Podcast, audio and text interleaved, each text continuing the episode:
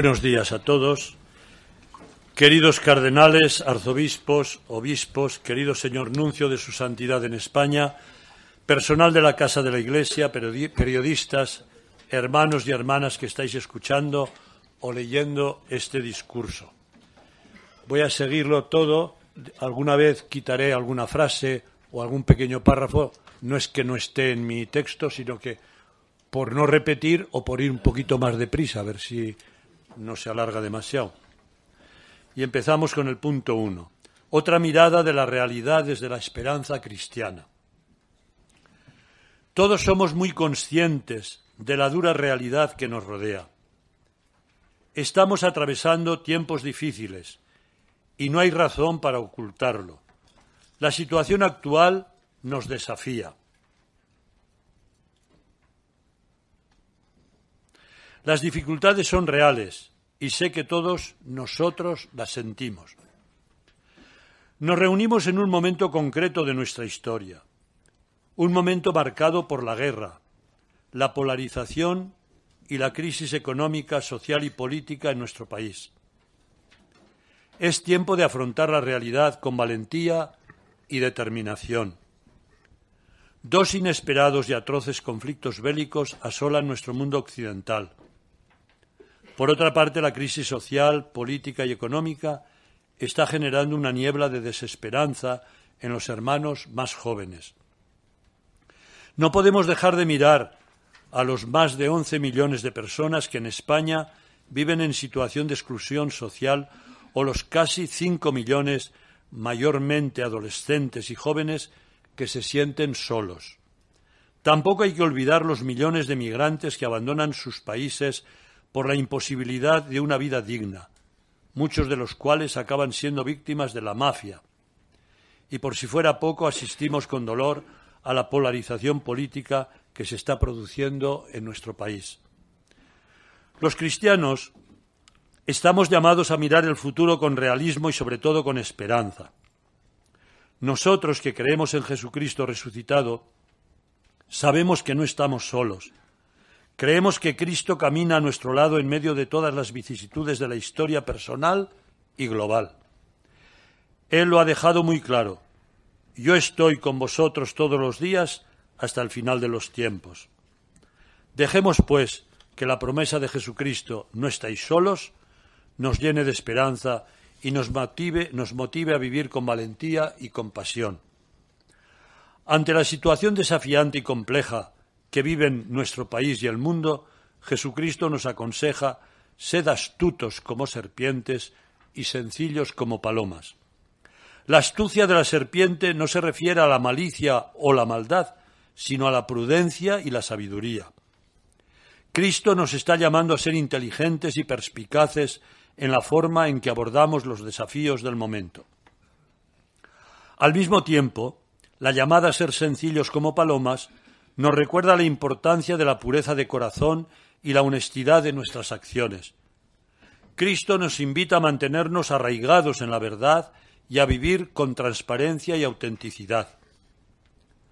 Que nuestra astucia y prudencia, que no ha de ser entendida como equidistancia, esté dirigida a construir puentes en lugar de muros, a sanar en lugar de herir y que nuestra sencillez sea un faro de luz en un mundo que a menudo se enreda en la complejidad. En este tiempo de división y polarización social, invito de corazón a todo el pueblo de Dios a que permanezcamos más unidos que nunca. Jesucristo nos enseña que cuando estamos divididos perdemos fuerza. En cambio, cuando nos decidimos a trabajar unidos bajo la guía del Espíritu Santo, cuando potenciamos lo bueno que el otro sugiere, cuando descubrimos que el Señor puede hablar por medio del otro, entonces aflora esa sabiduría que puede ser luz y esperanza para el mundo. Vivimos en una sociedad multicultural y compleja, en la que los cristianos podemos aportar nuestra identidad y riqueza. Jesús vino al mundo en una sociedad muy variopinta, con multitud de grupos diversos. Esta fue también la experiencia de los cristianos de los primeros siglos, gentes sencillas, hombres y mujeres, ellos viviendo en medio del mundo, testimoniaban, como queda recogido en la carta de Diego Neto, un modo de ser que los hacía atrayentes. El mundo necesita que testimoniemos la ganancia humana y existencial que supone mirar la realidad desde la fe. Dejémonos, pues, transformar por Jesucristo. Este es el gran regalo que podemos y debemos ofrecer a nuestro mundo. Jesús no sólo responde a las necesidades profundas del ser humano, sino que además es el único capaz de liberarlo de tantas esclavitudes y de abrirlo a la esperanza que sólo Él puede dar. Hoy vemos esta misma actitud en el Papa Francisco, que habla con gran realismo de la situación que estamos viviendo. A pesar de todo ello, el Papa se ha convertido en un dirigente mundialmente reconocido por ofrecer una mirada nueva de la realidad que emerge de la esperanza cristiana. Conscientes de todo ello, el Papa Francisco nos ha invitado a prepararnos para participar activamente en el jubileo ordinario del 2025, que tiene como lema Peregrinos de la Esperanza. Paso al punto 2. Una experiencia esperanzadora, el sínodo. Un primer signo de esperanza es la experiencia vivida el pasado mes de octubre durante la primera de las dos sesiones de la 16 Asamblea General del Sínodo de los Obispos. Este sínodo es la invitación a recuperar un modo de ser y de vivir la Iglesia, en el que el objetivo es alcanzar un consenso construido entre todos a partir de la escucha de unos y de otros, bajo la guía del Espíritu Santo.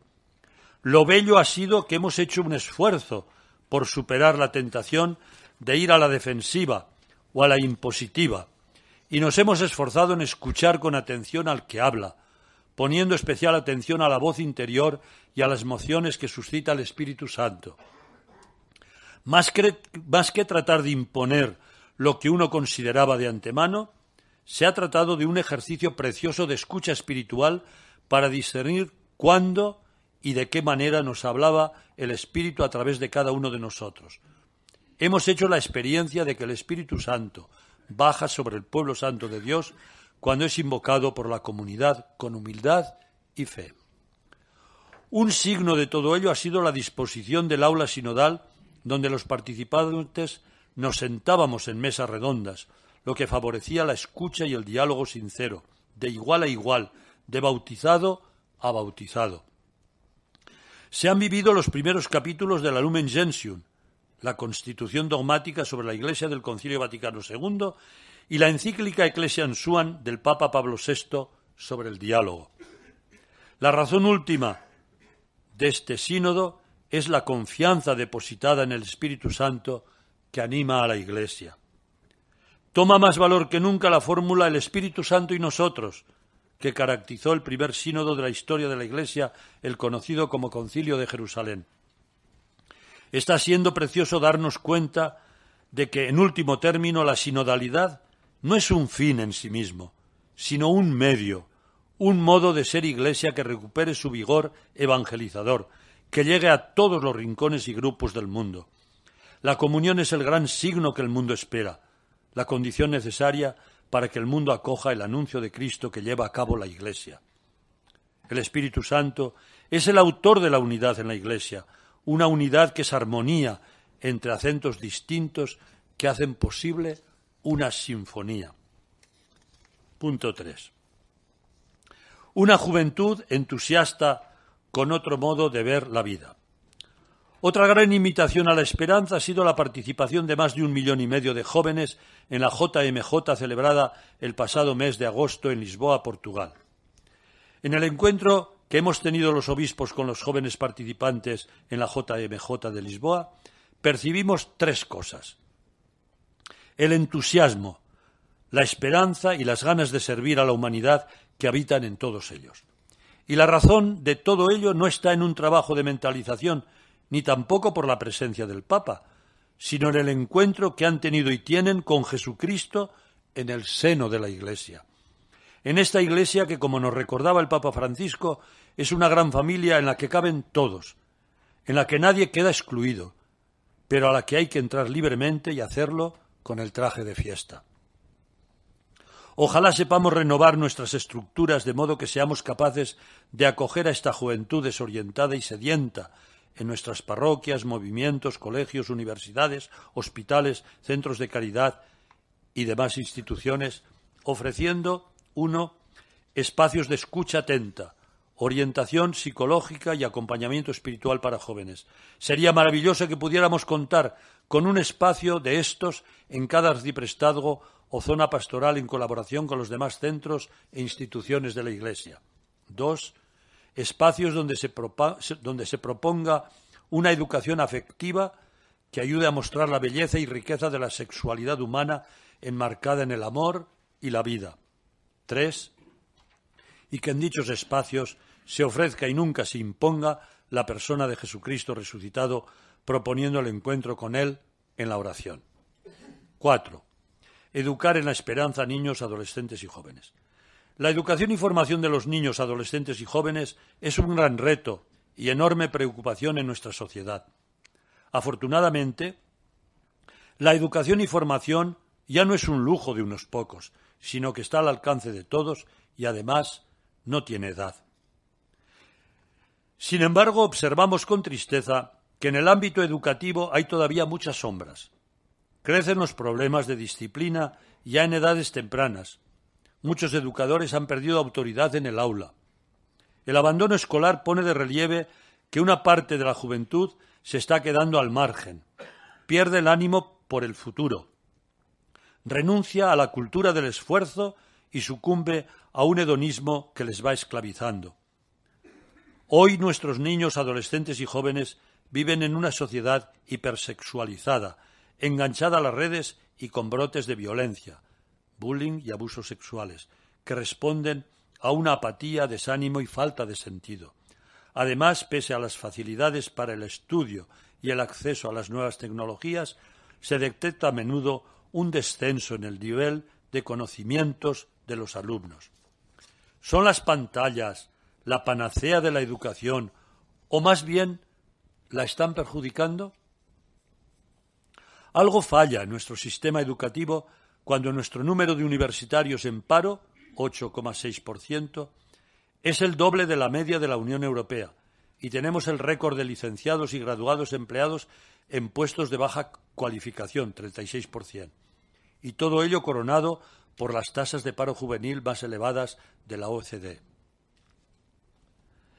Desde la Iglesia consideramos que hemos de educar a nuestros jóvenes para vivir la felicidad propuesta por Jesús en el Evangelio. Mostrarles qué es la felicidad y en qué consiste. Hacerles ver que la auténtica felicidad que ofrece Cristo no es la satisfacción de las apetencias y placeres. Enseñarles que la felicidad es un camino exigente, que implica esfuerzo y renuncias, pero que colma nuestro corazón de vida y de sentido. No podemos engañarles con sucedáneos. La felicidad en mayúscula pasa por el amor y no por la pornografía, por el servicio y no por el esperar a que lo hagan los demás, por la entrega y no por el vivir para uno mismo, por la amistad sincera y no por el utilizar a las personas para mi bien, por el buscar el bien del otro y no por excluir al que no piensa como yo, por el cuidar del más frágil en lugar de burlarse de él o dejarlo solo para que se muera de pena, por descubrir la verdadera vocación y no por elegir en función del dinero. Enseñarles que uno no puede ser feliz al margen del otro, que mi felicidad crece en la medida que avanza la de los que me rodean. Tenemos un inmenso reto con la educación afectiva y sexual de los niños, adolescentes y jóvenes. Ante el incremento de los embarazos no deseados, del número de conductas sexuales inapropiadas y, agresiones entre menores en colegios e institutos, así como la adicción y el acceso a la pornografía cada vez a una edad más infantil, parece evidente que nuestro país no ha acertado en el modelo educativo en materia afectivo-sexual. La Iglesia apuesta por una educación afectivo-sexual que enseñe que la sexualidad es bella y no violenta, pero que necesita cumplir unas condiciones para que edifique a la persona y no la destruya. Es necesario enseñar a vivir con toda todo con responsabilidad, también la sexualidad. La unión sexual entre un hombre y una mujer es un acto que puede ser fuente de una nueva vida y por lo tanto es necesario educar a los jóvenes a actuar por amor y teniendo en cuenta si pueden o no asumir la responsabilidad de sus actos, esto es, de si pueden o no acoger dignamente a un bebé. Es crucial dar el valor que corresponde a la sexualidad humana. Para ello es necesario educar al adolescente y al joven a identificar los distintos instintos e impulsos que experimenta, que experimenta, a conocerlos y a aprender a integrarlos sin necesidad de tener que seguirlos, como sucede con tantos otros impulsos como la ira, la gula, la envidia, el deseo de robar, etc. Conscientes de los inmensos retos que presenta la misión educativa en nuestro país, el pasado mes de septiembre de 2023, desde la Conferencia Episcopal, propusimos a toda la comunidad educativa en la que la Iglesia se encuentra presente iniciar un proceso de encuentro, escucha mutua y participación. Durante el pasado mes de octubre se convocaron diversos encuentros en torno a nueve grandes ámbitos educativos en los que la Iglesia está presente y ofrece su servicio al bien común.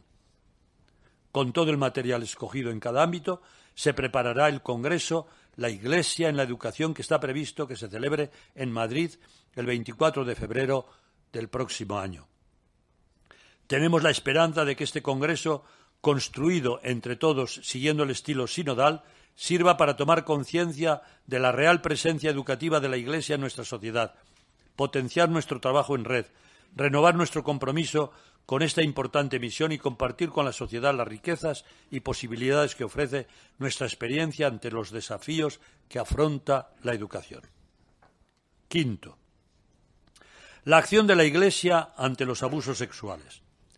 Recientemente hemos conocido un informe detallado elaborado por el Defensor del Pueblo sobre casos de abusos a menores en nuestra Iglesia que nos ha llenado de tristeza. De ninguna manera pretendemos buscar excusas o justificaciones para eludir cualquier responsabilidad que pueda correspondernos como institución. Con franqueza y sin rodeos, manifestamos que entendemos y valoramos completamente el daño causado. Como en, otras ocasiones, queremos expresar sin ambajes la vergüenza y la pesadumbre que causa en nosotros esta realidad que traiciona el mensaje del Evangelio. Estos actos son incompatibles con los valores fundamentales de nuestra fe en Cristo, pues contradicen el amor, la compasión y el respeto que Él nos enseñó. Nuevamente pedimos perdón a todas las personas que han sufrido debido a estas execrables acciones, especialmente a las víctimas y sus familias. No hay palabras suficientes para expresar cuánto lamentamos su dolor así como la traición cometida por parte de algunos miembros de nuestras comunidades. Permanentemente y desde, hace ya tiempo estamos endureciendo y revisando todos nuestros protocolos de seguridad y formación, así como colaborando estrechamente con las autoridades civiles para garantizar que los responsables de esta clase de actos sean llevados ante la justicia. En este sentido, instamos a cualquier persona que haya sufrido abusos a que se acerque a los organismos correspondientes en cada diócesis. Nos mostramos plenamente dispuestos a escuchar, apoyar, reparar y ofrecer la ayuda que necesiten para sanar las heridas. Observamos con mucha esperanza el camino que está haciendo la Iglesia para evitar que puedan producirse nuevos abusos sexuales en el futuro. Y en el caso de que alguno se pudiera producir, sepamos reaccionar con rapidez y eficacia.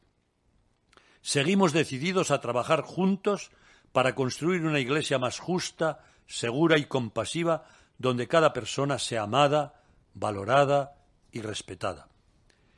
Este es un drama que afecta a uno de cada cinco niños en Europa. La mayoría de los, de los abusadores son familiares o personas cercanas a la víctima. Ello provoca que apenas se produzcan denuncias ante el miedo a que un pariente pueda acabar en la cárcel. Para la elaboración del citado informe del Defensor del Pueblo, la Iglesia ha colaborado aportando toda la información de la que disponía. En la reunión extraordinaria de la Asamblea Plenaria del pasado 30 de octubre Los obispos valoramos de manera especial el doloroso testimonio recogido de las víctimas. También consideramos valiosas las recomendaciones propuestas. Pero al mismo tiempo nos sentimos obligados a manifestar el dolor y el malestar que hemos sufrido ante la difamación pública causada por una intencionada y errónea extrapolación realizada por algunos medios de comunicación a partir de un dato de una encuesta llevada a cabo por la firma GAD3 y publicada por el informe del Defensor del Pueblo. Expresamos nuestra intensa decepción por la citada extrapolación y por la dudosa fiabilidad de los resultados de dicha encuesta. Dicha encuesta infundada e intencionada, no, perdón, dicha infundada e intencionada extrapolación condujo a algunos medios de comunicación a la exorbitante afirmación de que en España hay casi medio millón de abusados por ministros ordenados y consagrados de la Iglesia, cuando lo único cierto y contrastado es que el defensor del pueblo ha recogido 373 testimonios que se refieren a 487 víctimas. Una extrapolación que el defensor del pueblo en reiteradas ocasiones afirmó que no se podía hacer y que muchos técnicos así lo han confirmado durante las últimas semanas. ¿Qué finalidad hay detrás de este disparate? Es especialmente preocupante para nosotros que esto haya generado una imagen perjudicial, perjudicial de nuestra visión en general. Es injusto que se les atribuya el mal causado por una minoría. Dicha situación es inaceptable y exige una revisión exhaustiva e imparcial de los datos para corregir cualquier sesgo que pueda haber sido extrapolado de manera maliciosa. Hemos revisado la información sobre la referida encuesta que aporta el defensor del pueblo en su informe y, francamente, nos resulta imposible confiar en la veracidad y fiabilidad de tales resultados. A pesar de todo ello, queremos mirar al futuro con esperanza.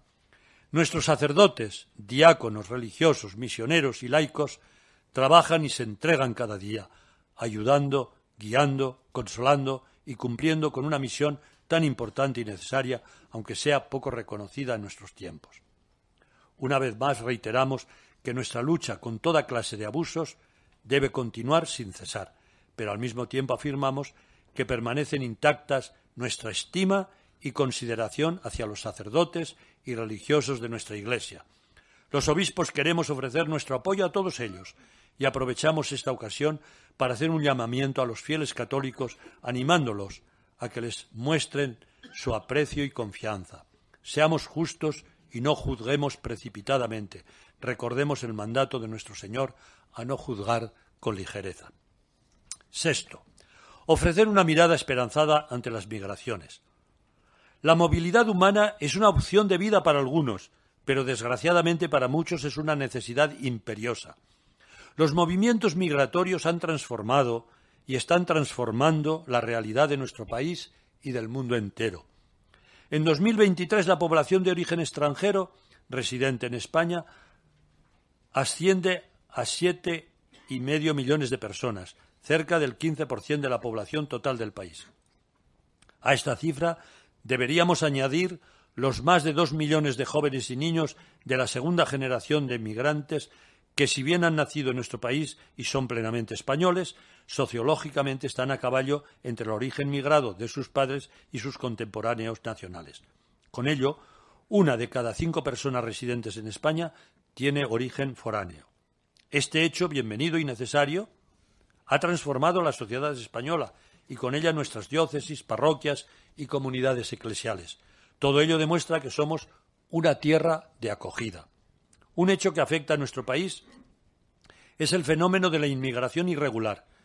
Es una realidad que ante la ausencia de canales para una, migración segura y regular, la mayoría de los migrantes llegan a España y lo hacen con visados de turista a través de los aeropuertos. En las diócesis con frontera marítima, además, llegan muchas personas a través de la ruta atlántica y mediterránea.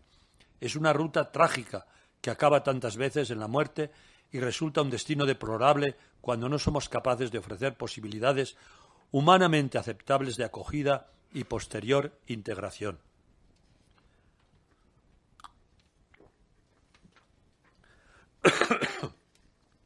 Como indicaron los obispos de Canarias y de la Subcomisión de Migraciones en las, notas emitidas el 8 de octubre, vuelve a preocupar el incremento de personas que llegan a las costas canarias procedentes de Senegal y de otros países africanos, y preocupan también las respuestas cortoplacistas de las administraciones públicas españolas y europeas. En su mensaje para la Jornada Mundial del Migrante y del Refugiado de este año, titulado Libres de elegir si migrar o quedarse, el Papa Francisco ha propuesto una reflexión de futuro a la comunidad internacional,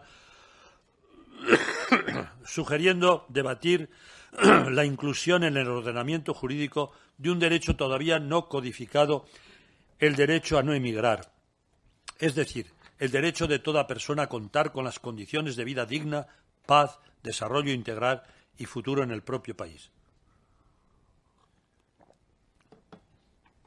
Respecto al derecho a migrar, también pasa por hacerlo de forma segura, salvaguardando la dignidad de las personas en movilidad, frenando la acción de las mafias. Actualmente este derecho no está garantizado y en consecuencia son muchas las vidas que se pierden y el sufrimiento que se genera a migrantes y refugiados. Esta es la realidad que debemos abordar.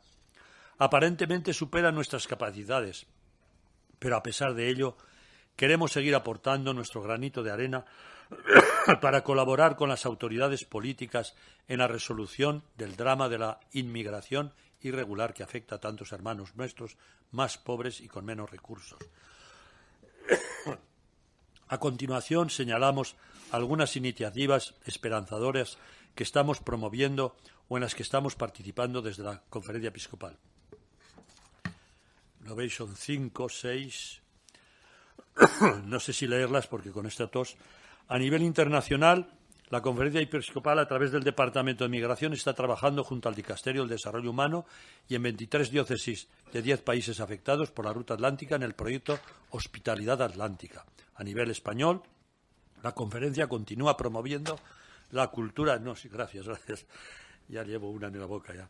Pero la cultura de la hospitalidad. Ya no sé dónde voy. Tercera, estos días, Departamento de Migraciones de la Conferencia Episcopal presentará la guía de recursos de la Iglesia para personas migradas y refugiadas. Cuatro, se está trabajando en el documento Comunidades Acogedoras y Misioneras, preparado por el Departamento de Migraciones sobre la identidad y el nuevo marco de la pastoral con migrantes. Cinco, aportamos por promover la Mesa del Mundo Rural, rural, una iniciativa que trata de conectar la población migrada con los pueblos y comunidades de la denominada España vacía.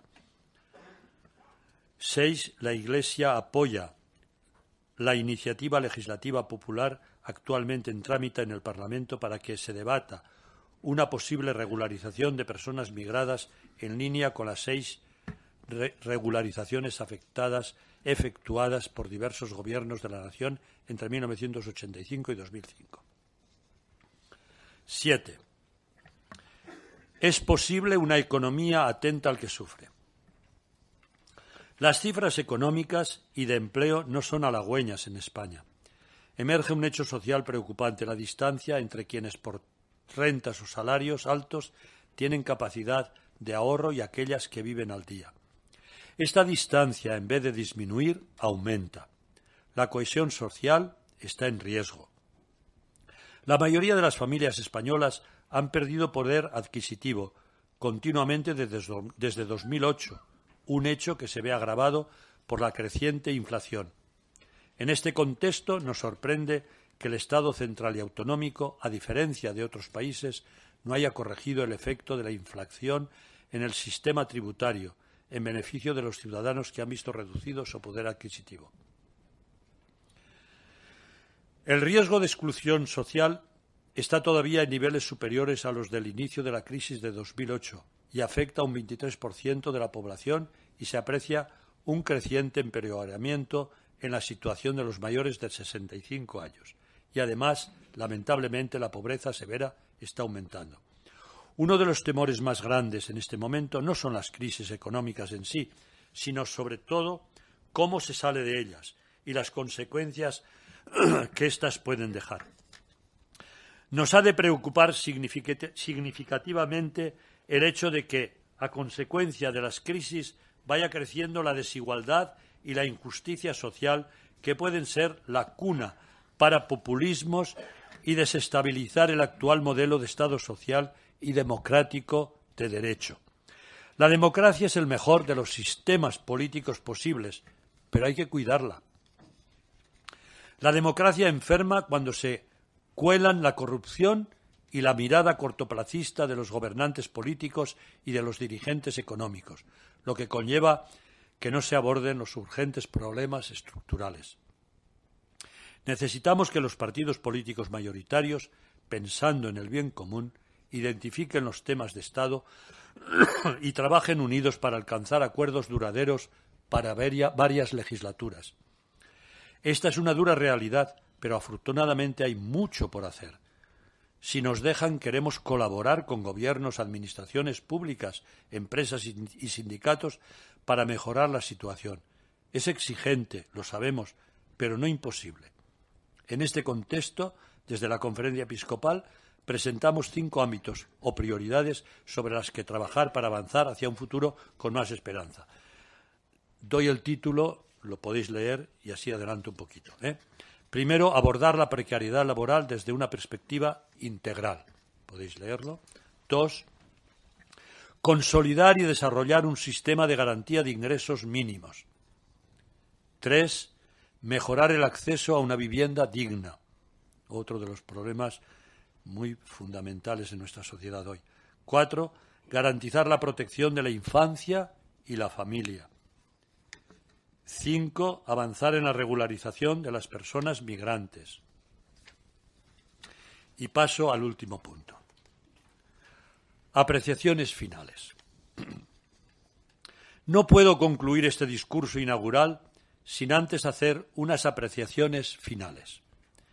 En primer lugar, pido a los dirigentes políticos y a los líderes sociales y de opinión que pongan todo lo que esté de su mano para bajar el clima de crispación social. Les interpelo a que trabajen en todo momento en favor del interés general, favoreciendo la comunión y potenciando siempre lo que nos une, lo bueno, lo bello, lo que beneficia al bien común de toda la ciudadanía de este hermoso país.